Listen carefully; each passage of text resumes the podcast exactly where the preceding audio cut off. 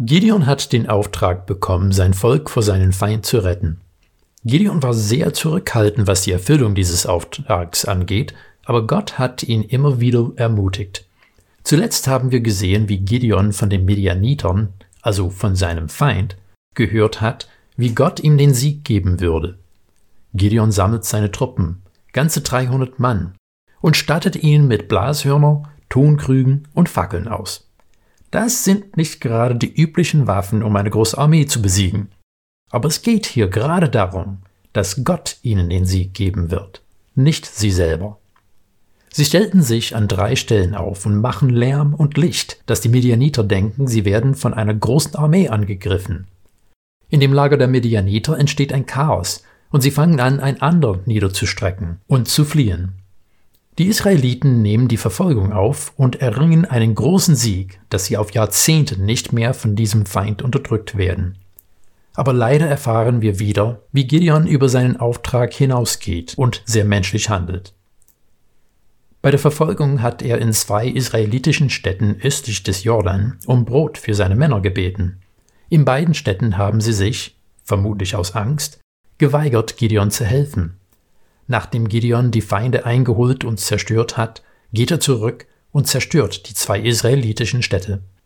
Er war berufen, um der Retter Israels zu sein, aber für diese Städte war er noch schlimmer als der Feind. Gideon wird vom Volk aufgefordert, ihren Herrscher zu werden und sein Sohn nach ihm. Der Begriff König wird nicht benutzt, aber es liegt nahe, dass ihm die Königswürde angeboten wird. In Richter 8, 23 lehnt er ab und sagt, dass Jahwe über sie herrschen soll. Aber er bittet um Gold.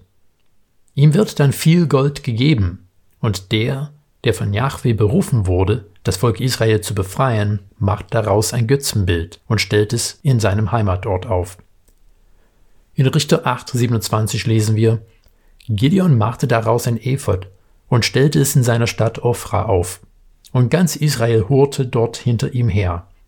So wurde es für Gideon und sein Haus zur Falle. Ein Ephod war normalerweise ein priesterliches Gewand.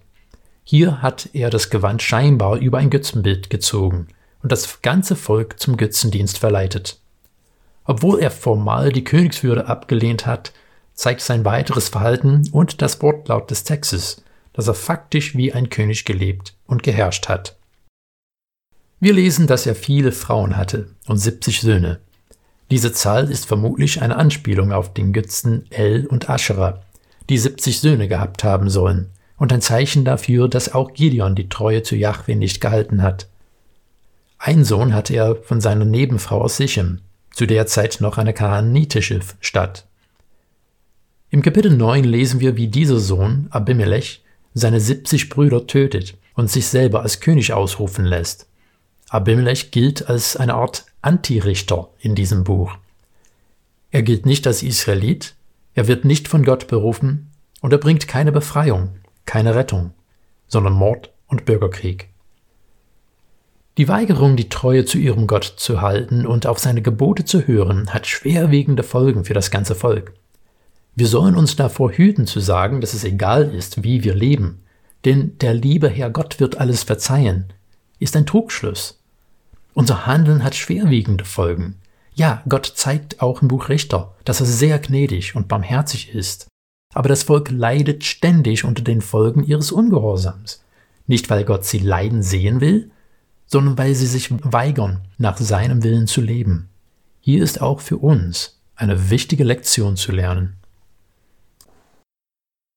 Ihr Lieben, Nächste Woche wird es keine neue Andachten geben, aber in der Woche drauf werden wir mit der Geschichte von Jephthah aufnehmen. Bis dahin.